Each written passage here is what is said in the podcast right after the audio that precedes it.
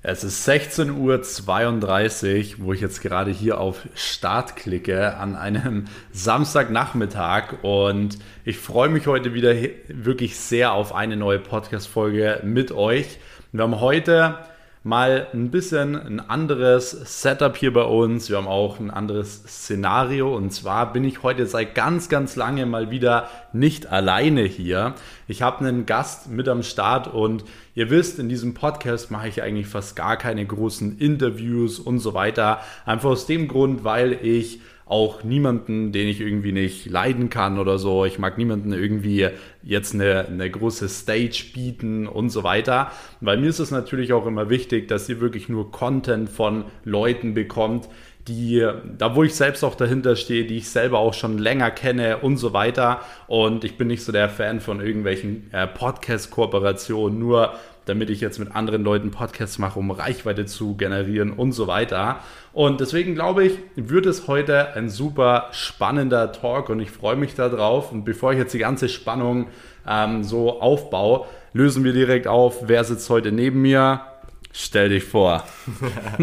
ja, Max, erstmal vielen, vielen Dank, dass ich hier mit am Start sein darf und auch willkommen an alle, die hier gerade zuhören. Yes. Und der ein oder andere von euch kennt mich bestimmt. Mein Name ist Tobi Obermeier. Ich arbeite ja schon länger mit Max zusammen. Man sieht mich auch wieder hin und wieder auf seinem Instagram-Kanal und so weiter. Ja. Und ja, ich selber bin Foto- und Videograf. Das Ganze schon leidenschaftlich seit über zehn Jahren. Und vor drei Jahren habe ich das Ganze eben auch zum Beruf gemacht. Also ich habe wirklich meine Foto- und Videoproduktion bzw. meine Foto- und Videografie zu meinem Beruf gemacht. Ja. Bin ja. damit auch in die Selbstständigkeit gestartet und äh, genau, bis, äh, bis jetzt recht erfolgreich und viel erlebt dadurch. Und genau, wie gesagt, heute möchte ich euch einfach mal mit Max ein bisschen darüber was erzählen. Ja, voll. Generell über das Thema Selbstständigkeit. Ja. Und yes. Also dieser Talk ist vor allem dafür da, also wie ihr wisst, ich spreche immer super gern mit euch über das Thema Unternehmertum und eben auch über das Thema Geld verdienen, Mindset und so weiter. Und ich weiß auch, wir haben hier viele in der Community, die allgemein sagen, hey, sie wollen auch ihr eigenes Ding machen, ähm, aber ja, sie haben so ein bisschen Angst vor dem Start und so weiter. Und ich finde es heute mal super spannend, weil wir haben jemanden dabei, der hat jetzt keine eigene Social Media Agentur, sondern der hat sich selbstständig gemacht in einem ja wirklich etwas anderen Bereich, also wirklich in dem Bereich Foto und Videografie. Und wie das Ganze so funktioniert, was es da für Probleme vielleicht gibt und so weiter, werden wir jetzt gleich mal ähm, komplett drauf eingehen. Und wie gesagt, ich finde es super spannend, was der Tobi jetzt auch gerade schon gesagt hat. Und zwar, der Tobi ist eigentlich der Mann bei mir immer hinter der Cam. Also die ganzen YouTube-Videos, die ihr so seht, also auf meinem Hauptkanal, äh, SMMA TV-Kanal, als auch meine, teilweise meine Instagram Reels oder auch teilweise meine Insta-Fotos und so weiter sind eigentlich, ja, hauptsächlich von Tobi gemacht. Deswegen finde ich es auch mega cool, dass er jetzt heute hier mal in dem Podcast mit dabei ist. Und deswegen, wir kommen gleich mal dann zu den allerersten Tipps und gleich die allerersten Fragen, die ich dir stellen werde, Tobi. Aber was vielleicht für die Community noch ganz cool ist als Insight, wir kennen uns ja allgemein schon wirklich recht lange. Ja, das stimmt. Das ist was, was viele gar nicht wissen, weil ich habe eigentlich mit niemandem mehr aus meiner damaligen Schulzeit groß was zu tun. Und du hast eigentlich relativ einen selben Weg gemacht, würde ich sagen, was das Schulische betrifft, weil wir sind beide nach der Grundschule erstmal aufs Gimmi gegangen. Also Vielleicht wissen es viele von mir gar nicht, aber ich war wirklich die fünfte und sechste Klasse im Gymnasium und wir sind in der fünften Klasse zusammen ähm, ja, in, in dieselbe Klasse gekommen. Ja? Genau, wir sind quasi von der Grundschule gewechselt aufs Gymnasium, haben uns da dann eben auch kennengelernt, zusammen ja. in die Klasse gekommen. Und äh, ja, ich würde nicht sagen, dass da alles begonnen hat, aber nee. so sind wir eigentlich äh, zusammengekommen damals und haben uns irgendwie kennengelernt. Das ja, stimmt, ja. das ist nämlich, finde ich, das Interessante. So, wir haben damals wie keiner von uns hat damals irgendwie schon Business gemacht in der fünften Klasse. Aber ich finde es lustig, Jahre später kam das dann irgendwie so durch Zufall. So, ich habe damals einen Auftrag gesucht äh, für jemanden, der halt ein Video macht für einen Kunden von uns in der Social Media Agentur. Und dann habe ich so überlegt, so, ja, wer könnte das machen und so. Und dann bin ich drauf gekommen, so, hey, der Tobi macht doch sowas. Mit dem war ich doch früher in der Klasse. Und dann habe ich ihn angeschrieben. Wir haben damals das erste Projekt gemacht und es war ja bei dir auch noch relativ am Anfang so. Ja, ja, das war total am Anfang. Ich glaube sogar, Entschuldigung, wenn ich dich jetzt einmal unterbreche, aber ich glaube sogar, ich weiß noch, dass es ein kleines bisschen anders war. Ich glaube, ich hatte dir damals eben dann auf Instagram geschrieben, weil ich eben mit dem Gedanken angespielt hatte, mich auch hauptberuflich selbstständig zu machen. Stimmt, ja. Und ich wusste nicht, wie das man mit der Krankenversicherung Stimmt, machen muss. Und dann ja. hatte ich dich da auf Instagram angeschrieben, weil ich Ja. eben wusste, dass du eben schon so Business-Zeug machst. Ich hatte auch noch gar keine Ahnung, was du da konkret machst. Ja. Aber so habe ich dann halt dir geschrieben und habe dir halt auch kurz erzählt, was ich vorhatte. Und dann bist du eben auch direkt dann auf mich zugekommen und meintest, ey, ihr sucht gerade für eure Social Media Agentur jemanden, der da was machen könnte. Genau. Ja, das stimmt, Ja. stimmt. Und das ist eigentlich auch interessant, weil damals für dieses Video, da warst du ja auch noch recht günstig so. da war ich sehr Ja. günstig. Das Zu noch- günstig. Das waren auch die guten Zeiten. ne? Spaß, Spaß. Aber das ist ja auch sehr interessant, weil bei mir war es ja auch so. Ich war damals auch bei diesem Kunden, für den wir das Video gemacht haben, noch waren wir noch sehr günstig. Wir haben für den Social Media Marketing gemacht und ich glaube, wir haben 500 oder 1000 Euro im Monat für diesen Kunden genommen, damit wir den komplette Social Media aufbauen und ich weiß nicht, hast du noch ungefähr im Kopf, was du für dieses Video damals verlangt hast? Ich glaube, das waren 300 Euro oder so. Also das war am Anfang schon immer krass, ja. Das waren ja äh, meine Anfänge und so weiter. Klar, jetzt inzwischen habe ich ganz andere Preise, ganz klar. Ja, klar. Aber da sieht man halt, jeder fängt klein an. So, Ja. ihr habt damals klein angefangen, du hast klein angefangen, ich habe klein angefangen und so weiter. Ja. Aber das ist halt immer krass, wie man dann so wirklich die Entwicklung auch draus sieht, ja. Ja, voll. Deswegen finde ich es auch mal ganz cool zu sagen, weil du hast 300 Euro für das Video verlangt. Wir haben unter 1000 Euro für Social Media verlangt und der Kunde hatte im Endeffekt erstmal Komplettpaket. Komplettpaket, wirklich. Und ich weiß auch, dieser Kunde, das war damals ein Fitnessstudio. Wir haben das Ganze in der Sommerzeit gemacht und die haben in der Sommerzeit, was für ein Fitnessstudio meistens immer so ein Sommerloch ist, haben die unendlich viele, also was heißt unendlich viele? Sie haben sehr, sehr viele neue Mitgliedschaften bekommen. Also wirklich extrem viele und das hat sich so extrem für die refinanziert, Ja. dass es damals auch wirklich so ein bisschen so ein Mindset-Shift war. So, hey, das läuft nicht mehr für den, für den Preis. Aber wie Tobi schon sagt, das waren halt so die Anfänge.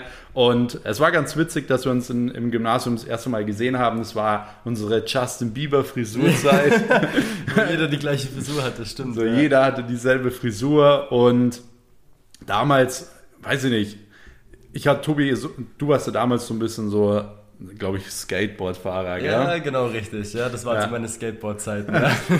Ja, bei mir war es so, ich war immer, ich weiß nicht, Tobi, wie du mich wahrgenommen hast, aber ich war damals so voll auf dem Sporttrip. Habe immer äh, damals schon, ich glaube, äh, im Gymnasium habe ich schon meinen Instagram-Account gehabt. Genau, ich glaube, da ging es bei dir auch los mit diesem Fitness-Zeug und Ja. Instagram-Account mit Fitness und so weiter. Und wir waren ja zusammen in der Klasse in der fünften Klasse. Ja, voll. Und wir hatten ja, also ich würde jetzt nicht sagen, nicht viel miteinander zu tun, aber Ja. so, wir waren schon, man muss dazu sagen, es gab immer so dieses Schlossfest von so einer Mädchenschule bei uns Ja. aus der Gegend. Ja. Und äh, da waren wir dann tatsächlich noch mit einem alten Bekannten, mit dem wir beide ein bisschen äh, befreundet waren, haben uns voll. da dann ein paar, paar Mal getroffen und da war das mit deinem Fitness-Ding so irgendwie und da, da fand ich, also da habe ich damals schon so ein bisschen zu dir aufgeschaut, so weil du da halt, wie alt waren wir denn da, zwölf oder so, halt Zwölf, schon ja. für einen zwölfjährigen krassen Körper hattest eigentlich Ja, so stimmt, das und da halt schon durchgezogen hast und da habe ich mir halt damals schon gedacht, so okay, cooler Typ, der zieht durch und das halt auch schon in dem Alter. Ja. Natürlich, das Mindset damals war noch ganz anders, Klar. aber trotzdem mal so,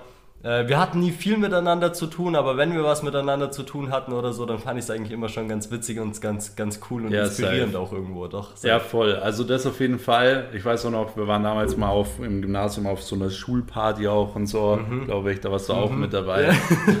das war halt wirklich witzig. ähm, aber wie schon gesagt, wir hatten damals businesstechnisch gar nichts zu tun. Wir sind dann beide auf die Realschule gewechselt. Mhm. Ähm, und du warst, glaube ich, in der Realschule dann eine Klasse ja unter mir. Genau, weil auf dem Gimmi war es so, du bist dann von der fünften in die sechste Klasse und ich habe die fünfte Klasse auf dem Gymnasium tatsächlich nochmal gemacht und somit war ich Ah, dann okay. immer ein Jahr unter dir, genau. Ah, okay, ja. Ja. Genau, aber auf der Realschule hatten wir dann ja auch nicht mehr wirklich viel zu Nein, tun. überhaupt nicht mehr. Also Ja. da haben wir uns dann wirklich komplett aus den Augen verloren. Ja. Du warst eine Klasse über mir, da hast du ja dann mit deinem Fitness wirklich komplett Gas gegeben Ja, und so voll. weiter.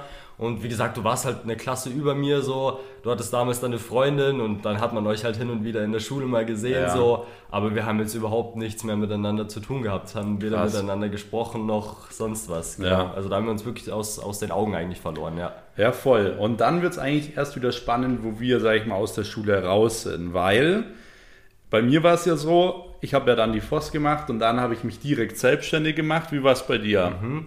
Also bei mir war es tatsächlich ein bisschen komplizierter und jetzt muss ich mal ein bisschen weiter ausholen. Also wie gesagt, ich habe ja dann schon so, ja, wann habe ich dann wirklich mit der Foto- Videografie angefangen, so aktiv? Ich würde sagen so wirklich in der siebten Klasse oder so. Ja. Und ja, habe da halt wirklich mein, mein Hobby drin gefunden und dieses Hobby wurde wirklich irgendwann zur Leidenschaft. Und irgendwann habe ich halt bemerkt, ich möchte das Ganze eben auch wirklich beruflich machen. Und der klassische Weg ist halt natürlich immer so, vor allem wenn man mit den Eltern spricht und so, nach der Schule halt irgendwie eine Ausbildung zu machen oder ein Studium irgendwie so in die Richtung halt. Und ja. ein Studium ist für mich eigentlich noch nie wirklich in Frage gekommen. Das heißt, äh, das Einzige oder das Logischste, das Naheliegendste war wirklich eine Ausbildung nach der Schule.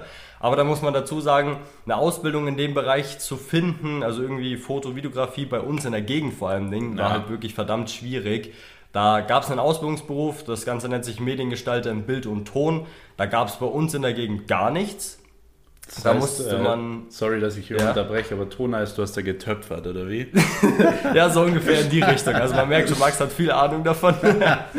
ähm, nee, genau, aber wie gesagt, man hätte halt wirklich dann in die Richtung München oder so müssen. Das ist ja von uns, ja, mit dem Zug, damals noch kein Auto Stunde, und so weiter, gab ja. schon Stunde jeden Tag und dann muss man ja um 8 im Büro stehen und so weiter. Also wäre München eine Option gewesen, hatte da dann auch ein paar Vorstellungsgespräche.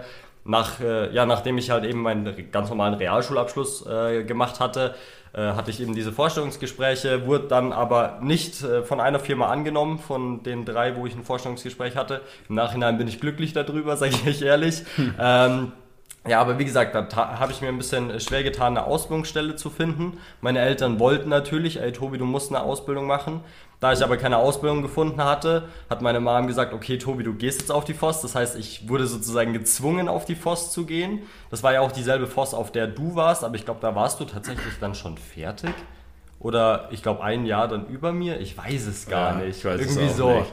Ähm, na, auf jeden Fall war ich dann eben auf der FOS für zwei, drei Monate, wenn überhaupt. Ja. Aber da ich dann eben schon 18 war und da überhaupt keine Lust drauf hatte, ich habe da wirklich keinen Sinn darin gesehen. Ja. Ähm, ja, habe ich dann halt äh, mich immer selber krank gemeldet, weil ich war schon 18, somit konnte man sich ja. selber krank melden. Und irgendwann war es dann auch so, dass ich eine Attestpflicht bekommen hatte. Dann habe ich zuerst noch Atteste eingereicht. Irgendwann hatte ich da auch keine Lust mehr drauf. Dann wollten die mich von der Schule schmeißen. Dann habe ich gesagt, so, okay, bevor die mich jetzt äh, von der Schule kicken, äh, ja, beende ich die Sache selber, habe mich selbst davon abgemeldet, habe dann äh, wieder bestimmt, ich glaube, ein halbes Jahr oder so gar nichts gemacht, weil da muss ich ehrlich dazu sagen, da war ich wirklich noch so unmotiviert und hatte irgendwie ja. gar keinen Bock auf irgendwas. Da war ich halt so ein typischer Teenie einfach. Ja. So kein Plan vom Leben. Ja. Ich wusste die ganze Zeit nur, ich möchte halt irgendwie mit meiner Foto- oder Videografie Geld verdienen. Aber da, da ist mir der Sinn noch gar nicht so wirklich großartig gekommen, mich selbstständig zu machen.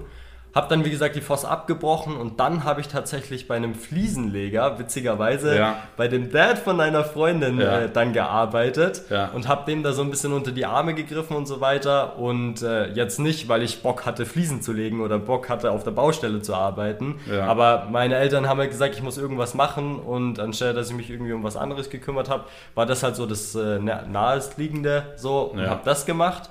Hat mir natürlich dann auch irgendwann nicht mehr so viel Spaß gemacht, weil ich habe halt wirklich, ich war jeden Tag extrem kaputt abends dann. Ich hatte kaputt, kaputte Hände durch die Fliesenscherben und so weiter. Ja, voll. Ja, und irgendwann ähm, durch einen Zufall habe ich dann doch eine Ausbildung bei uns bekommen zum Mediengestalter im Bild und Ton. Habe das Ganze auch angefangen, war auch mega happy da gab es dann eben nur das eine Problem, dass die Firma nach drei, vier Monaten oder so pleite gegangen ist. Das heißt, ich habe ja. keinen Lohn mehr bekommen. Zudem habe ich meinem Chef zeigen müssen, wie man Videos schneidet und so weiter. Also das ist ja auch nicht der Sinn von einer Ausbildung. Und dann aus diesem Punkt raus, weil die Firma halt wirklich pleite gegangen ist, kam ich halt wieder vorne oder an einem Punkt an, wo ich mir überlegen musste, okay, wie geht's jetzt weiter? Ja. Und da ich ja schon immer mit meiner Foto- oder Videografie irgendwie Geld verdienen wollte, habe ich mir gedacht, okay, Tobi, wie sagst du immer so schön in, äh, äh wie, wie, sagst du immer so schön, all in gehen? Ja, voll. ja genau. Und dann habe ich mir damals auch gedacht, so, ey, Tobi, geh doch einfach all in, mach dich selbstständig von heute auf morgen. Ich habe wirklich meine Ausbildungsstelle gekündigt. Ja. Und ähm, ja, habe mich dann halt äh, ein bisschen schlau gemacht natürlich am Anfang. Wie gesagt, ich hatte dir dann auch geschrieben, zwecks Krankenversicherung und so. Ja, voll. Und dann habe ich eigentlich daraus ja, mein, mein eigenes Unternehmen sozusagen gegründet. Ja. Und äh, das war aber so der grundsätzliche Weg, wie es dazu gekommen ist. Ja. Aber ich bin wirklich froh, dass es so gekommen ist. Also wie gesagt, eigentlich Ja, schon voll. auch witzig. Ja. Ähnlich wie bei dir. Ja. Und äh, ja, genau. Sehr, sehr, sehr, sehr turbulent die letzten Richtig, Jahre. hoch und runter. Weil man muss überlegen, so du erzählst die Story, Story man, also ich habe jetzt so zugehört und es hört sich so an, als wären das jetzt irgendwie so 10, 20 Jahre. Ja. Was war das für eine Zeitspanne? Zwei Jahre. Ja, also ich habe jetzt meine Firma seit zweieinhalb, bald drei Jahren dann jetzt ungefähr. Ja, und Krass. also wie gesagt, das Ganze ging äh, in den letzten drei Jahren dann doch äh, steil bergauf irgendwie. Ja. Genau. Ja, voll heftig. Also das ist echt mega cool. Auch der Zufall mit, dass du bei dem Papa von meiner Freundin gearbeitet hast Richtig, und du ja. auch tatsächlich mit Charlie, die ja hier auch schon mal im Interview war, Mhm, ganz meine. Freundin, ähm, die, ihr wart ja schon befreundet so vor drei, vier Jahren oder fünf Jahren Ja. oder noch länger. Also Charlie, Lotti kenne ich tatsächlich schon äh, verdammt lange. Also ich, ich glaube schon bestimmt seit sieben, acht Jahren inzwischen. Ja. Eben auch durch mein damaliges Umfeld, Ja. das ich inzwischen auch nicht mehr habe. Vielleicht kommen wir später auch nochmal drauf zu sprechen. Aber dadurch äh, habe ich die Lotti damals kennengelernt, genau, und kannte sie dann auch, hatte dann auch immer wieder mal mehr, mal weniger mit ihr zu tun. Ja. Ähm, das heißt, ich kenne eigentlich äh, die Lotti schon länger persönlich als dich Ja, ja, inzwischen. Und deswegen, äh, als ihr euch zwei kennengelernt habt, fand ich das damals dann auch richtig, richtig cool irgendwie, weil ich mochte euch beide und so. Also wirklich eigentlich auch sehr, sehr witziger Zufall, ja. Das stimmt, ja. Aber was man wirklich aus der Story jetzt ja auch nehmen kann, ist, und das ist ja auch das, was sich immer so viele fragen, kann man eine Selbstständigkeit gründen, ohne das groß jemals gelernt zu haben? Weil deine Antwort wäre ja in dem Fall auch ja, denke ich mal. Ganz klares Ja. Weil du Fall, hast ja, sage ich mal, die Sachen, die du da in der Ausbildung gelernt hast, ich weiß nicht, haben die dir da viel gebracht? Also, ich sag dir ehrlich, die Sachen, die ich in der Ausbildung gelernt habe, das waren vielleicht zwei Sachen und äh, also die ich noch nicht wusste, weil wie Ja. gesagt, ich habe halt davor schon extrem viel mir selbst beigebracht und da sind wir halt eben auch beim Punkt selbst beibringen. Man kann sich halt heutzutage extrem viel selbst beibringen. Ja. Und wie gesagt, also aus der Ausbildung selber habe ich wirklich nur ein, zwei kleine Sachen mitnehmen können, die jetzt aber nicht ausschlaggebend waren oder Ja. so. Und äh, natürlich, wie gesagt, ich habe mich damit schon äh, zehn Jahre oder damals acht, neun Jahre beschäftigt und mich selber damit auseinandergesetzt. Also wirklich mit der Leidenschaft Foto und Videografie selber, mit dem Business jetzt noch nicht. Ja. Das kam ja dann erst eben, als ich dann äh, wirklich gesagt hatte, okay, ich mache das Ganze jetzt hauptberuflich, weil da musste ich mich ja damit auseinandersetzen. Ja. Aber selbst das ganze Wissen aufs Business bezogen, jetzt in den letzten zweieinhalb, drei Jahren, wo ich jetzt selbstständig bin und meine Firma aufgebaut habe oder dabei bin, mir meine Firma aufzubauen, ähm, würde ich auf jeden Fall sagen, dass man auch, ohne das irgendwie gelernt zu haben in der Schule, in der Ausbildung oder im Studium, whatever, ist es auf jeden Fall möglich. Ja, Also voll. Nicht Also- nur bei mir in, Ja, meiner, ja. äh, in meiner Nische, sondern auch hier Social Media und so weiter. Und ich sag's mal so, solange du jetzt nicht irgendwie Menschen operieren möchtest und Arzt werden möchtest Ja. oder so, ähm, ist es auf jeden Fall möglich. Ja. Ja. Weil man hat heutzutage auch einfach die Möglichkeiten, sich äh, so viel Content for free reinzuziehen. So, ich weiß ja selber, bei dir bekommt man ja alleine, was Social Media Agenturen und so weiter angeht, extrem viel Content. Das stimmt, ja. Ähm, generell YouTube, Google gibt es inzwischen so viel. Es gibt coole Mentoren und so weiter. Ja. Also deswegen da würde ich sagen, ganz klar, das ist auf jeden Fall machbar. Ja. Ja, voll.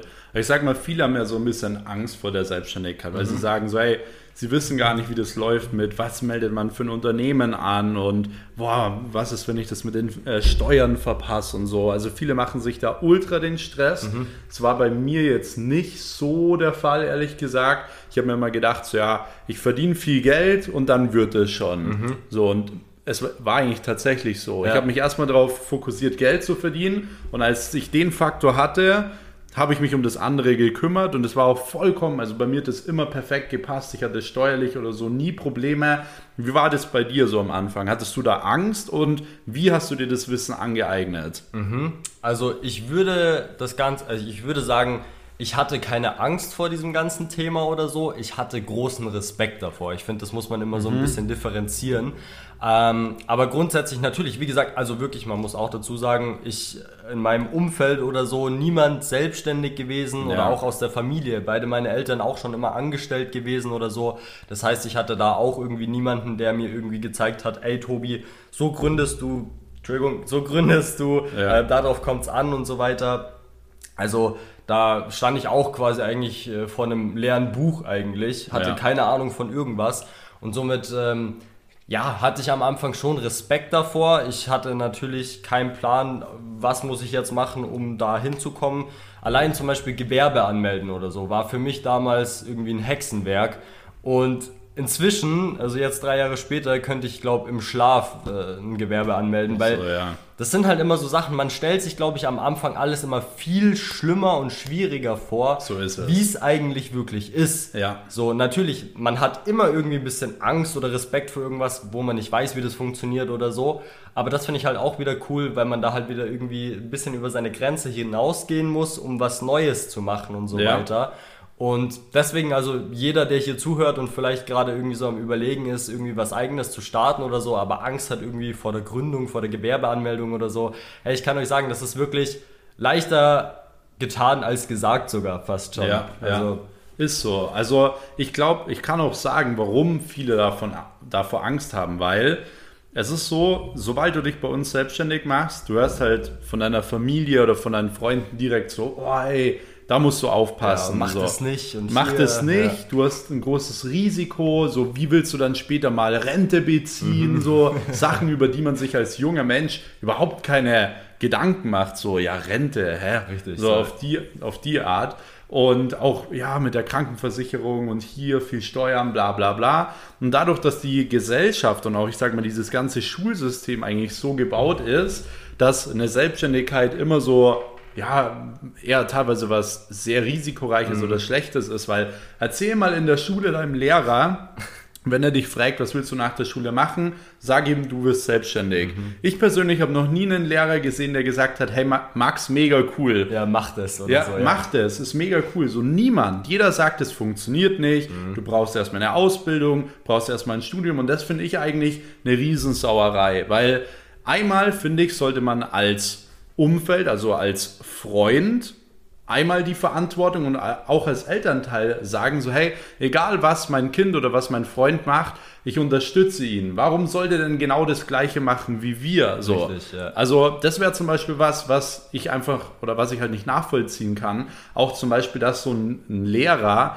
der kann gerne Mathema also Mathematik-Tipps geben oder Kunsttipps geben, aber ich finde es einfach falsch und in meinen Augen sollte das auch verboten werden, dass Lehrer immer Lebenstipps geben dürfen. Weil Lehrer, bei den meisten ist es so, sie kommen aus der Schule raus, gehen ins Studium und mhm. gehen wieder zurück in die Schule, waren aber nie im richtigen Leben mal aktiv und wollen dir aber Lebenstipps geben. Und ganz, ganz viele junge Menschen lassen sich davon halt extrem beeinflussen und sagen halt so, ja, nee, die haben gesagt, das funktioniert nicht, dann funktioniert es nicht. Die haben gesagt, ich bin nicht kreativ, ich bin nicht kreativ. So nehmen die jungen Menschen das. Und da wäre meine Frage an dich, wie war das bei dir, als du dich selbstständig gemacht hast? Wie war die Reaction, Umfeld und Family? Ja, ja, also wie gesagt, in der Schule zum Beispiel jetzt, um aufs Thema Lehrer nochmal zu kommen, Ganz klar sehe ich genauso, wie du das gesagt hast, so die haben eigentlich keine Erfahrung vom Leben. Das heißt, warum sollten die Lehrer sagen, ja, mach dich selbstständig oder nicht?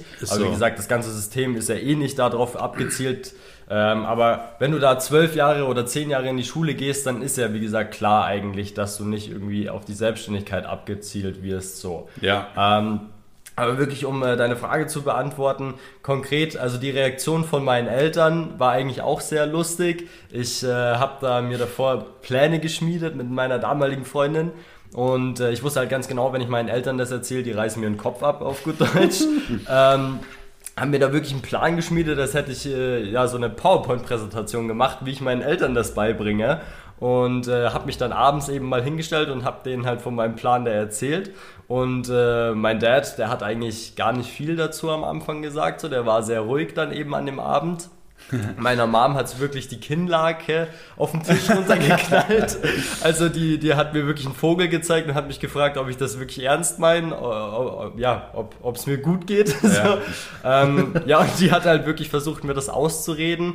Genauso wie meine damaligen Freunde eben auch. So klar, die hatten auch noch nicht viel mehr Lebenserfahrung als ich, aber ja. die waren auch alle so alt wie ich, so 18, 17, 18 um den Dreh haben halt äh, auch vielleicht gerade ihre Schule fertig gemacht oder halt äh, Ausbildung angefangen oder auch meine Schwester und so weiter, die haben halt auch alle so gesagt, so, oh ja, Tobi, das war, ich weiß jetzt nicht so, ob das eine gute Idee ist und teilweise Leute haben es mir versucht auszureden, auch ganz klar, ist auch vorgekommen. Ja. Ähm, Manche Leute haben einfach nur gesagt, so, okay, schwierig, ja, ich würde es nicht machen oder so. Ja. Also wie gesagt, ich hatte jetzt auch von keiner Seite irgendwie wirklich krasse Unterstützung, dass jemand ja. gesagt hat, boah, ja, mach das. Ja. Die einzige Person, die gesagt hat, ja, mach das, war meine damalige Freundin so.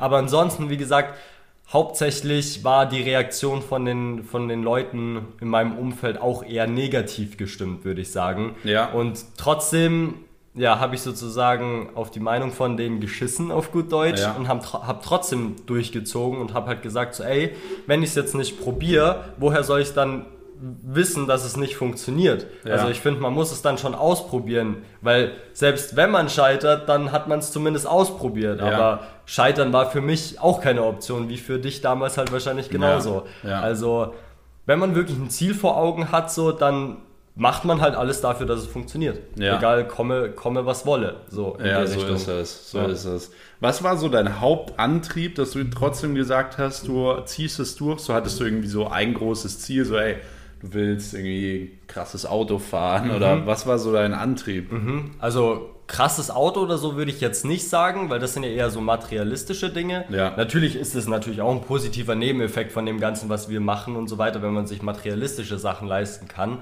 Aber so mein Antrieb, warum ich da wirklich durchgezogen habe und gesagt habe, okay, ich mache das, um es zu beweisen. Und nicht anderen Leuten zu beweisen, die zum Beispiel gesagt haben, nee, du schaffst es nicht oder ah, mach das lieber nicht, sondern eigentlich um es mir selber zu beweisen, weil ich mir einfach zeigen, selber zeigen wollte, so, ey Tobi, das Ganze ist möglich und du schaffst es. Und wie gesagt, ich habe es vorher schon angesprochen, ich finde es halt extrem cool, wenn man selber über seinen eigenen Schatten springt und so weiter. Ja. Und das war ein ganz großer Punkt, warum ich gesagt habe, okay, ich ziehe durch und gebe alles dafür, dass es funktioniert. Ähm, ein weiterer Grund war wirklich halt auch noch so dieser Gedanke, ähm, natürlich, ich hatte am Anfang schon vor, eine Ausbildung zu machen. Aber ich wollte eigentlich schon auch äh, noch nie großartig für einen Chef oder so arbeiten. Ja. Bedeutet irgendwie, ich wollte halt nicht, dass mir jemand vorschreibt, um wie viel Uhr ich aufstehen muss, um wie viel Uhr ich im Büro stehen ja, voll, muss, voll. Ähm, was ich zu tun habe am Tag oder so. Ähm, sondern ich wollte halt immer, weil ich halt schon immer ja, sehr kreativ war und so weiter. Und ich finde halt kreativ oder Kreativität hat halt auch ein bisschen was mit Freiheit zu tun. Ja. Wollte ich nie, dass mir jemand konkret was vorschreibt, was ich zu tun habe und so weiter. Wie gesagt, wann ich aufstehe, wann ich arbeiten muss, wann ich frei habe und so weiter. Und das war halt auch noch so ein weiteres Ziel von mir, dass ich halt selber darüber entscheiden kann. Ja. Und halt auch mal in Urlaub fliegen kann, wenn ich Lust habe und mir da finanziell keine Sorgen drüber machen muss, so, weil äh, viele Leute, die müssen halt jeden Cent dreimal umdrehen und können dann halt vielleicht einmal im Jahr in Urlaub fliegen oder so. Und äh, das ist halt für mich auch so ein Punkt, wo ich sage, so, ja, Reisen und so weiter macht halt extrem viel Spaß und rauskommen und so. Das war halt auch so ein Punkt. Und durch die Selbstständigkeit habe ich mir halt ja eigentlich alles in der Richtung halt auch ermöglichen können. So.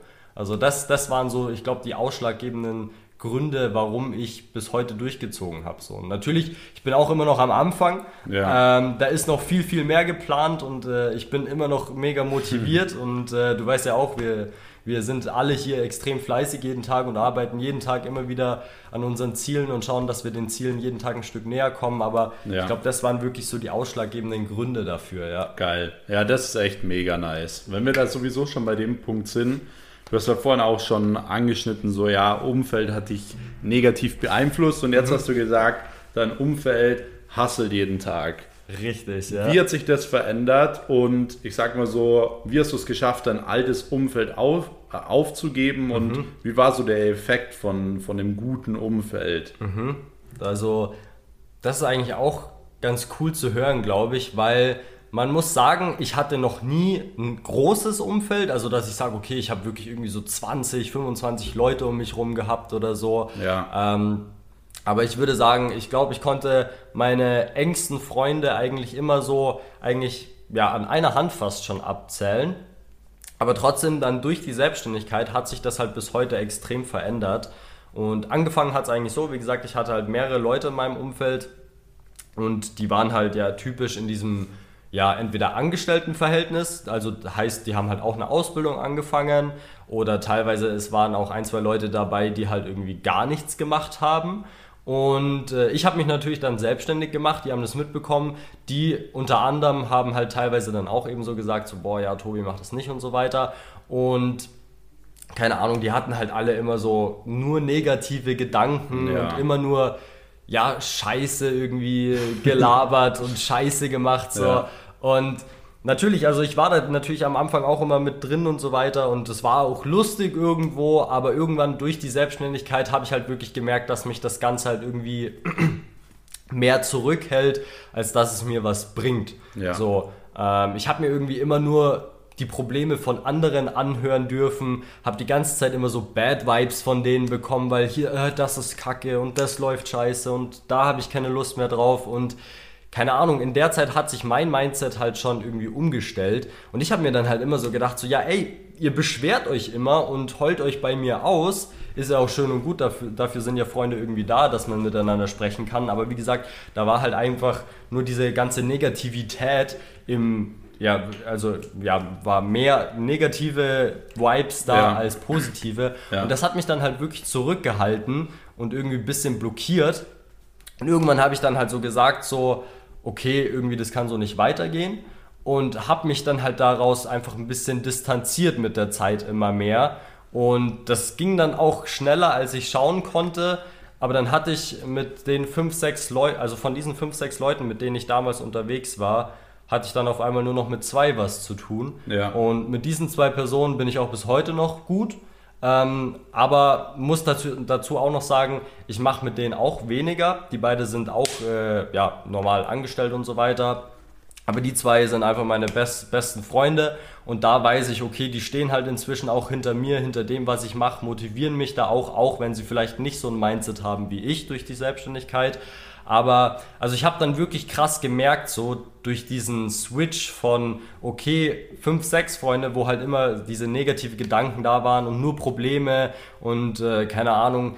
Ja, ich habe halt mich dann oft mit denen abends irgendwie getroffen oder so und haben dann halt hier irgendwie ein, zwei Gläser Wein getrunken oder so. Das ist natürlich entspannt, aber ich saß dann zum Schluss wirklich da mit denen teilweise und dachte mir so, ey, was mache ich jetzt hier? Was, was bringt mir das jetzt hier gerade? Und saß dann wirklich da und wurde unruhig, weil ich halt wieder ins Büro wollte oder nach Hause und arbeiten wollte. So. Ja. Weil ich mir halt wirklich dachte, okay, was bringt mir das jetzt, wenn ich hier an dem Tisch sitze und mir nur irgendwie äh, ja, dummes Gelaber anhöre? Lieber sitze ich doch jetzt noch zu Hause an meinem Schreibtisch oder im Büro am Schreibtisch und, und mach noch ein bisschen was. Und da ja. habe ich langfristig gesehen viel mehr von. Und da habe ich dann halt wirklich gemerkt, wie gesagt, auch hier dann eben wir sind ja vor eineinhalb Jahren, glaube ich, dann zusammen in, hier ins Büro ja. auch gezogen. Ich glaube, eineinhalb, zwei Jahre ist es ja, jetzt Ende her. 2019 war das. Und durch die Selbstständigkeit natürlich hat sich mein Umfeld dann auch so nochmal extrem geändert, so mit äh, Leuten wie dir zum Beispiel. Ja. So. Also du hast ja auch ein richtig, richtig krasses Mindset und so, wo man sich auch viel abschauen kann auf jeden Fall. Und da, da habe ich dann wirklich mal reflektiert und habe erstmal festgestellt, okay, was das eigentlich für einen riesen Unterschied macht. Ja. Und habe auch festgestellt, dass nur das Umfeld extrem viel ausmacht, wie viel du oder wie effektiv du arbeitest, wie viel Umsatz du machst und wie du vorankommst. Also ja. da habe ich dann wirklich gemerkt, so dass ich viel effektiver mit weniger Zeitaufwand eigentlich meinen Zielen näher komme nur weil ich halt wirklich effektiver arbeite und so. Ja. Deswegen Umfeld, ich glaube, das unterschätzt man, vor allem wenn man am Anfang ist, extrem. Ja. Umfeld ist Umsatz, würde ich fast schon sagen. Also ja. wirklich, Umfeld macht extrem viel aus. Ja, ja 100 Prozent. Also das ist echt krass und das, glaube ich, ist auch ein gutes Beispiel bei dir allgemein. Muss man auch ganz klar sagen, viele haben den ganzen Tag nur Probleme wegen ihrem Umfeld. Mhm. So, ja, der hat das gesagt, ja, der, dem ist das und das passiert, mhm. so, dem seine Katze ist gestorben, mhm. deswegen bin ich jetzt heute den ganzen Tag schlecht drauf, so. Das sind lauter so Sachen, wo ich mir wirklich frage, so, hä? Warum lässt man seinen ganzen Erfolg und sein ganzes Leben anhand von anderer Leute passieren so. Also Richtig, ja. das ist was, was mir extrem auffällt bei Leuten, die immer so viele Freunde haben. Mhm. Gerade auch ist mir das immer früher aufgefallen mit den ganzen Mädels bei uns auf der Schule, weil die waren immer so, die waren, wenn man mit denen alleine war, ganz anders, als wie wenn sie mit zehn ihrer Freundinnen waren. Mhm. Und dann habe ich immer so gemerkt, so hey, ganz viele, das war bei Jungs auch, ich will das jetzt nicht so kategorisieren, ist wirklich so, bei Jungs war es eigentlich genau dasselbe. Ja. Ähm, ja dass sie wirklich eigentlich das Leben von den anderen leben. Wenn FIFA auf der Playstation cool war, hat man das gespielt, weil die, die anderen es gemacht haben. haben. Wenn Shisha Bar cool war am Freitagabend, ist man dorthin gegangen, weil die anderen es Aber. gemacht haben. So, das heißt, du lebst immer das Leben von jemandem anderen und vergisst eigentlich, wer du bist, was du kannst, was deine Werte sind.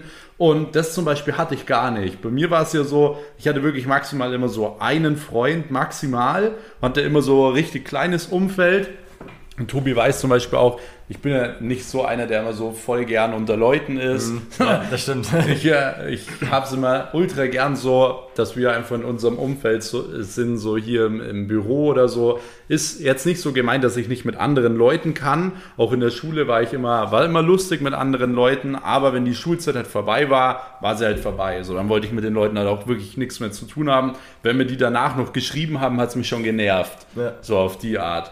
Deswegen bei dir wirklich auch ultra spannend, was das Thema, was das Thema Umfeld angeht. Und was würdest du Leuten raten, die jetzt sagen, weil das ist nämlich genau das, was ich voll oft höre, so ja, ich habe halt, wie soll ich in ein erfolgreiches Umfeld kommen? Ja.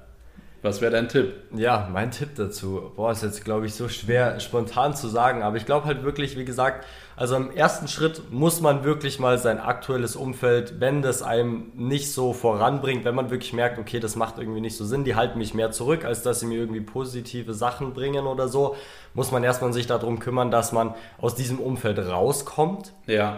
Und am besten auch so schnell wie möglich. Wie gesagt, da sagt jetzt keiner, dass du alle deine Freunde auf WhatsApp blockieren musst und nie wieder was von denen hören musst. Aber wie gesagt, schau wirklich mal, wer dich nach vorne bringt, wer dich zurückhält und sortiere da wirklich mal radikal aus. Ja. Das wäre vielleicht Punkt Nummer eins. Und dann im selben Schritt musst du halt wirklich schauen, dass du irgendwie an so ein Umfeld rankommst. Und natürlich denkt man sich vielleicht auch, hm, okay, wie mache ich das jetzt?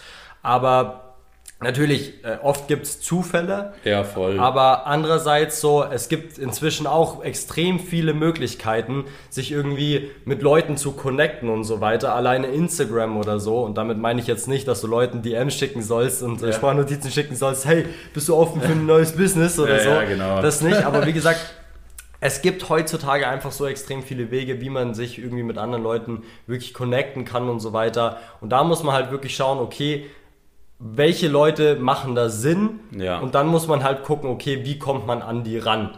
Und äh, ich glaube, du hast es ja auch bestimmt schon ein paar Mal angesprochen, aber oft ist es halt auch wirklich so, dass man sich halt, wenn man ja irgendwie jemanden hat, der, den man wirklich bewundert oder so, dass man sich halt wirklich einkaufen muss. Ja. Dass man halt wirklich einfach mal 2, 3, 4.000 Euro in die Hand nehmen muss, ja. dann von dieser Person auch noch irgendwie krassen Mehrwert bekommt.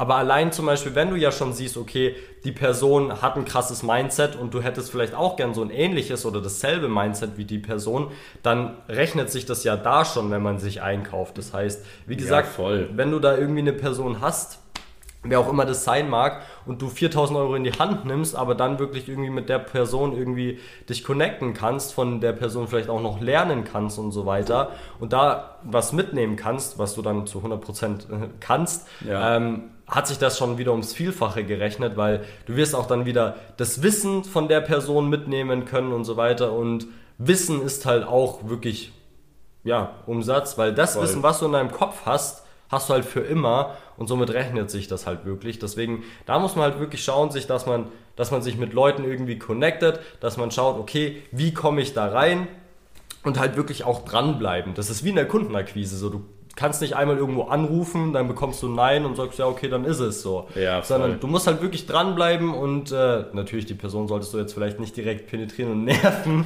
aber ich glaube, da musst du halt wirklich auch dranbleiben und schauen, dass du da halt reinkommst, ja. Ja, definitiv. Ich bin auch der Meinung, so allgemein, ihr müsst immer dieses Prinzip verfolgen, schlechte Leute ziehen schlechte Leute an, gute Leute ziehen gute Leute an. Das heißt, wenn du schlechte Leute in deinem Umfeld hast, wie Tobi schon sagt, schau, dass du sie mal so ein bisschen irgendwie radikal aussortierst und bedeutet nicht, du musst sie gleich blockieren, aber du wirst merken, du hast sowieso nach zwei bis vier Wochen keine Lust mhm. mehr auf diese Leute, mhm. weil du merkst auf einmal, es tut dir richtig gut. Du hast weniger Probleme, du bist besser drauf und so weiter. Und es ist wirklich so, wenn du allgemein ein gutes Umfeld hast, dann ziehst du bessere Leute automatisch an. Ich habe da zum Beispiel auch so eine Story gehabt, da warst du sogar dabei, Tobi. Mhm. Da waren wir mit dem Chris Steiner essen ah, in ja. Dubai. Mhm. Und da hat damals noch ein älterer Geschäftspartner bei mir gewohnt. Ja. Und dann hat er so gemeint, so ja, ähm, du musst ihn rauswerfen, so auf ja. die Art. Und ja, damals habe ich mich so gefragt, so ja, wie sieht das aus? So, warum soll ich das machen? da hat er halt genau dieses Prinzip praktisch erklärt. Und ähm, deswegen finde ich das super spannend, was du jetzt auch gerade sagst, allgemein, dass das sehr, sehr viel ausmacht. Mega cool. Wir haben jetzt allgemein, krass, schon 14 Minuten geredet, mhm. richtig gut, aber wir haben noch gar nicht über das Thema Foto- und Videografie geredet, groß. Und das wäre auf jeden Fall auch noch ein Thema, wo ich sagen würde, da könntest du noch gut Input zu geben. Da mhm. hätte ich auch noch ein paar Fragen. Mhm. Ihr könnt gerne jetzt schon mal an der Stelle hier den Kanal abonnieren. Für die Leute, die noch nicht abonniert haben. Hier kommt jeden Sonntag immer eine neue Folge online zum Thema Mindset, Real Talk, Business und so weiter. Und genau, abonniert den Kanal, um keine Folge mehr zu verpassen. So, jetzt aber Thema Videografie und zwar wenn man selbstständig werden will als Foto- oder Videograf. Mhm. Was ist zu beachten grundsätzlich? okay, also grundsätzlich, das geht ja wirklich am Anfang los bei der Gründung. So, es gibt einmal diesen klassischen Weg, den deine Leute wahrscheinlich immer kennen. Und zwar ist es halt wirklich die Gewerbeanmeldung. Gewerbe. Gewerbeanmeldung. genau. Ja, voll. Ähm, dass du halt wirklich ja quasi beim Gewerbeamt deine Tätigkeit anmeldest dem äh, Finanzamt Bescheid gibst, dass du ja jetzt selbstständig tätig bist und so weiter. Bei Foto- und Videografen ist es aber tatsächlich so, ihr habt die Möglichkeit, ähm, eine freiberufliche Tätigkeit anzumelden. Da ist einfach der einzige Unterschied, dass ihr ähm, keine Gewerbesteuer zahlen müsst. Bedeutet, Gewerbesteuer zahlt man ja, glaube ich, ab 24.500 Euro oder so Gewinn, wenn ich mich nicht täusche. Und wenn ihr Foto- oder Videograf seid, könnt ihr diese freiberufliche Tätigkeit äh, ja, anmelden. Die wird in 98% der Fälle auf jeden Fall auch genehmigt. Das heißt, ihr müsst gar nicht zum Gewerbeamt gehen im ersten Schritt, sondern wirklich nur zum Finanzamt, da eben diese Tätigkeit anmelden. Und wenn das Ganze dann bestätigt ist, bekommt ihr ganz normal eure Steuernummer, Umsatzsteuernummer und so weiter. Und ähm, ja, das ist wirklich Schritt Nummer eins. Das ist der vielleicht der einzig große Unterschied, was die Gründung angeht, ja. von einem normalen Gewerbe und einem Foto- oder Videograf. Das wäre, würde ich jetzt mal sagen, Punkt Nummer eins. Und dann, was halt wirklich so der nächste Schritt ist, was ich damals nicht so gemacht hatte, ist wirklich dann ja Umsatz zu machen. Also das ist sehr, sehr ähnlich wie bei einer Social Media Agentur. Ähm, bei mir war es nämlich damals so, als ich dann eben mein Gewerbe und so weiter angemeldet hatte, beziehungsweise meine freiberufliche Tätigkeit damals noch, ähm, ja, habe ich erstmal extrem viel Zeit damit verschwendet, ja, halt Klassiker, Webseite zu bauen, ja, ja, Logo zu entwerfen, wie nenne ich den ganzen Spaß, den ich mache und so weiter. Und das bringt halt einen am Anfang überhaupt nichts. Also wirklich null, nada, niente. Und deswegen, zweiter Schritt wäre dann wirklich Kunden zu generieren. Da musst du halt wirklich schauen, okay, in welche Richtung möchtest du gehen. Du hast halt als Foto- oder Videograf die Möglichkeit, entweder Privatpersonen zu versorgen mit Content oder halt wirklich Geschäftskunden. Da ja. muss halt wirklich jeder selber sehen, okay, wo möchte er hingehen, ähm, aber ganz am Anfang empfehle ich den Leuten halt auch wirklich immer, sich erstmal auszuprobieren. Ja. Zum Beispiel ich selber komme ja auch aus der Landschaftsfotografie eigentlich. Ja. Und das mache ich ja heute überhaupt nicht mehr, vor allem nicht äh, geschäftlich, wie ja, auch. Voll. Aber ich habe es halt damals auch so gemacht und das empfehle ich, wie gesagt, auch jedem, am Anfang sich erstmal auszuprobieren. Schau mal, dass du vielleicht für ein paar Privatpersonen was machst. Da kannst du zum Beispiel mal eine Hochzeit fotografieren oder filmen. Du kannst ein Pärchenshooting machen. Du kannst, ähm, keine keine Ahnung, Porträtshootings machen, du kannst von Leuten Autos fotografieren oder so. Viele sind ja auch in dieser Car-Szene unterwegs oder so. Ja. Also da kannst du zum Beispiel für Privatpersonen mal was machen, dich da wirklich mal ausprobieren. Da gibt es ja unzählige Möglichkeiten, was du anbieten kannst. Oder halt zum Beispiel im äh, B2B, also im Business-Bereich, ist halt, muss ich ehrlich gesagt sagen, meiner Meinung nach mehr Potenzial vorhanden, was wirklich ähm, ja, viel Umsatz angeht. Ähm, kannst du wirklich zum Beispiel Imagefilme anbieten, Business-Fotografie, also wirklich äh, professionelle Content Creation für die Webseite oder von Mitarbeitern oder so weiter. Ähm, dann kannst du Recruiting-Videos anbieten, auch extrem, extrem, ähm, kannst du extrem hochpreisig verkaufen. Ja. Sowas kannst du machen, generell Werbeanzeigen und so weiter, weil jeder, der hier zuhört, weiß, die Dig Digitalisierung kommt gerade und dazu ja. braucht man halt einfach Content. Ja. Und deswegen ist halt wirklich so extrem viel Potenzial vorhanden.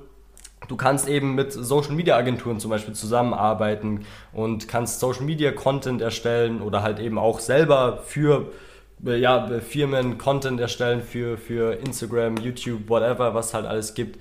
Und äh, deswegen da auf jeden Fall mal ausprobieren und dann wirklich schauen, okay, Punkt Nummer eins, wo hast du oder wo kannst du gute Ergebnisse zielen, mhm. erzielen und ähm, ja, wo hast du auch Spaß bei der Arbeit? Weil bei uns kreativen Foto- und Videografen ist es halt, also meiner Meinung nach ist es zumindest so, du solltest halt wirklich viel Spaß bei der Arbeit haben. Ja. Deswegen hier ist wirklich ganz wichtig, dass du dich erstmal ausprobierst und guckst, okay, wo kannst du Ergebnisse liefern, wo hast du Spaß bei der Arbeit und wo macht das Ganze auch langfristig Sinn, dass du dir da wirklich was aufbauen kannst. Und dann, wie gesagt, ausprobieren und dann wirklich empfehle ich den Leuten, sich dann irgendwann mal zu positionieren. Das heißt, am Anfang erstmal ausprobieren, dann irgendwo analysieren, wo du gute Ergebnisse bringen kannst und dann wirklich positionieren in meinem Markt, also wirklich als Foto- oder Videograf, weil da kannst du dann wirklich den Expertenstatus dann irgendwann abrufen, wenn du wirklich nur noch eine Sache anbietest, weil wenn du zum Beispiel alles anbietest, dann sprichst du irgendwie keinen an. So, ja. Das kannst du vergleichen wie wenn du zum Arzt gehst zum Beispiel. So, wenn du wirklich jetzt Probleme mit deiner Lunge hast oder so, gehst du ja auch gezielt zu einem Lungenarzt und nicht zu einem Allgemeinarzt, weil du weißt, okay, der kann dir halt bei deinem Problem genau helfen. Und deswegen empfehle ich äh, allen Foto- und Videografen, die immer auf mich zukommen, sich schon irgendwann zu positionieren, aber das ist wirklich dann erstmal ja, hinten angestellt. Im ersten Schritt, wie gesagt, gucken, was dir Spaß macht. Ja. Aber dann, wenn du dich positioniert hast, musst du wirklich schauen, dass du einen Expertenstatus abrufen kannst, weil somit kannst du dich dann halt auch viel hochpreisiger verkaufen. Das ist nämlich auch ein Punkt, den ich dir oder ein Tipp, den ich dir hier mitgeben kann viele Foto- und Videografen verkaufen sich halt immer extrem unter Wert, vor allem Dingen am Anfang, so wie ich das halt auch gemacht habe. Ich ja. weiß noch, meine aller, allererste Videoproduktion, das waren zwei Musikvideos für gesamt 250 Euro.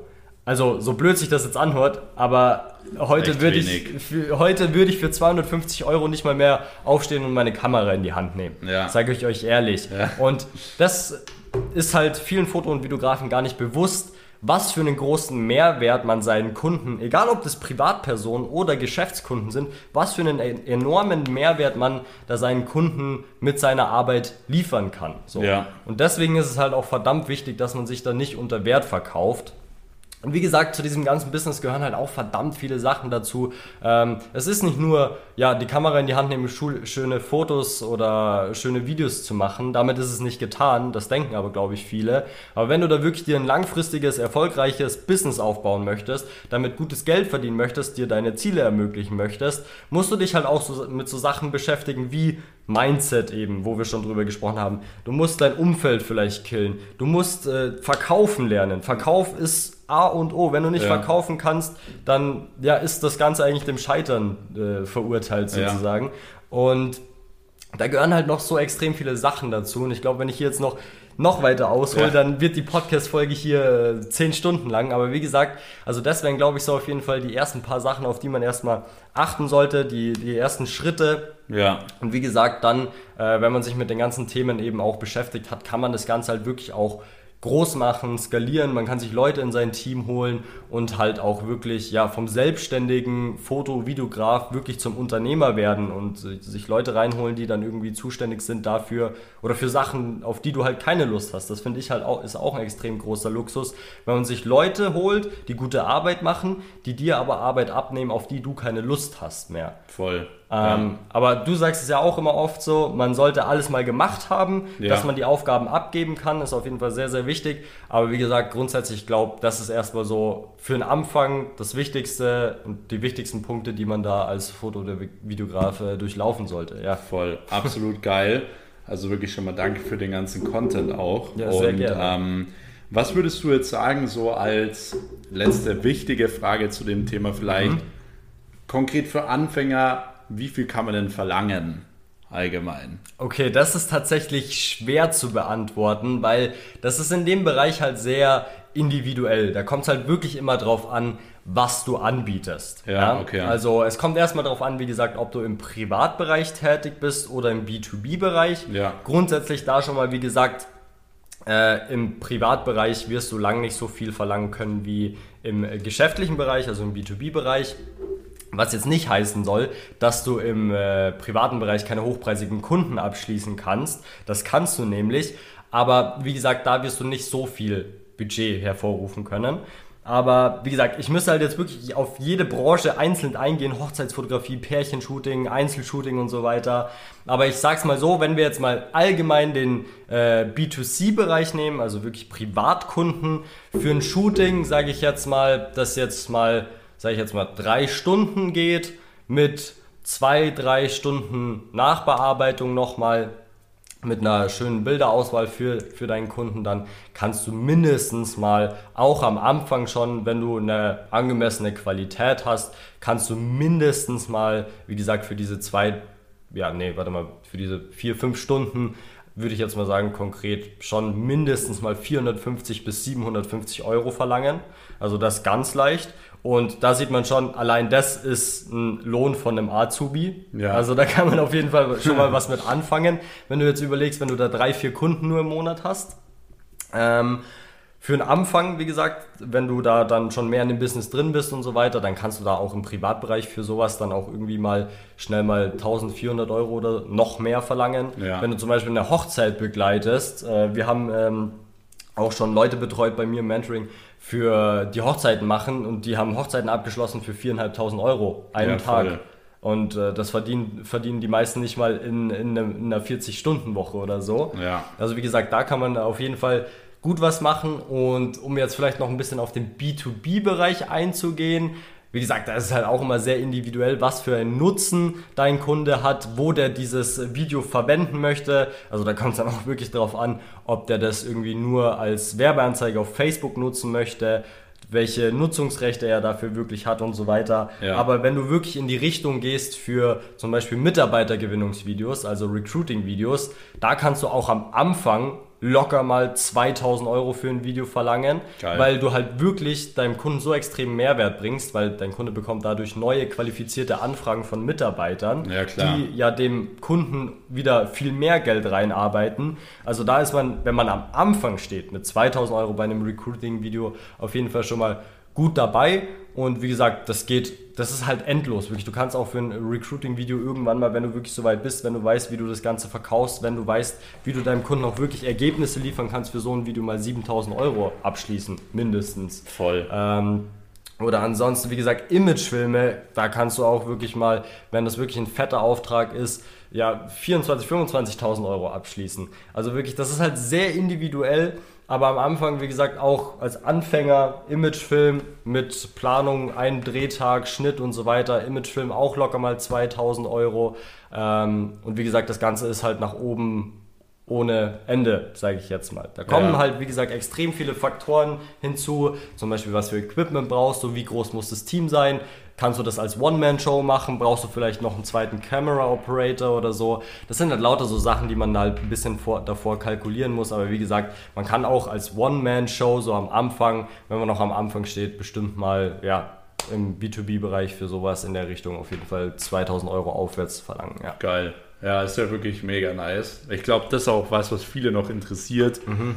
Hat so. Und ähm, ja, ich glaube, dass sich der ein oder andere schon wieder ähm, den ganzen Online-Kurs jetzt gespart. Mhm. das glaube ich auch. In ja. den 50 Minuten. Also richtig, richtig geil. Und ähm, ja, ansonsten würde ich sagen, machen wir schon langsam auch einen Cut in dieser Folge. Yes. Ähm, sonst wird das Ganze zu lange. Ihr könnt super gerne, wenn ihr sagt, ihr wollt da mal einen Teil 2 haben mit spezifischeren Fragen oder so, zu Tobi oder zu auch allgemein diesem Foto- und Videobusiness auch gerne uns dann Feedback geben. Einfach auf Instagram tobi.obermeier, oder? Genau, richtig, Obermeier mit EI.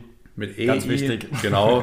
ähm, einfach unter den Leuten bei mir gucken, die Genau. ich abonniert habe. Da findet man mich. Ihr könnt uns auch gerne in der Story markieren, wenn ihr die Podcast-Folge angehört habt. Ähm, dann werden wir auch viele Stories bestimmt reposten. Und m, Tobi, wenn die Leute mehr von dir erfahren wollen, was können sie dann machen? Was könnt ihr dann machen? Ja, also grundsätzlich, wie gesagt, Max hat es ja eben schon angesprochen, gerne mein Instagram einfach mal abchecken, tobi.obermeier. Ja, Und äh, ich habe tatsächlich jetzt diese Woche gerade meinen eigenen Podcast gelauncht. Und Ja. zwar ist das Creative Business, also der Creative Business Podcast. Und äh, ja, da geht es eben auch genau um solche Themen wie heute Selbstständigkeit, über die kreative Arbeit als Foto- oder Videograf generell und so weiter, über Business und alles, was dazugehört. Und äh, deswegen äh, würde ich mich natürlich freuen, wenn ihr den auch einfach mal abchecken würdet. Äh, ist überall vorhanden, äh, Apple Podcast, Spotify und was halt sonst noch so gibt. Ja, voll. Also wenn, wenn da jemand Interesse hat, gerne abchecken, Creative Business Podcast. Und ja, genau. Also Leute, checkt den gern ab. Ähm, vielleicht werde ich da ja auch mal als Interviewer eingeladen. Schauen wir mal, weiß ich jetzt. Nein, natürlich, sehr, sehr gerne. Ähm, nee, aber abonniert den gern und ansonsten natürlich auch spätestens jetzt hier diesen Kanal, um wirklich auch keine Folge mehr zu verpassen. Ansonsten schon mal danke, Tobi. Ja, sehr, sehr gerne. für den äh, ganzen Content, für den ganzen Input und ich hoffe, euch hat es gefallen. Wie gesagt, gebt uns gerne dazu ein Feedback und ansonsten würde ich sagen, hören wir uns wieder in der nächsten Podcast-Folge am nächsten Sonntag, da aber tatsächlich dann aus Dubai. Was es damit auf sich hat, werde ich euch dann in der Podcast-Folge ähm, erzählen. Wird eine spannende Zeit jetzt in den nächsten Wochen und in diesem Sinne, Leute, wünsche ich euch noch einen schönen Mittag, schönen Morgen oder schönen Abend, je nachdem, wann ihr die Podcast-Folge hört. Und yes, bis dahin, euer Max und Tobi. Ciao. Servus.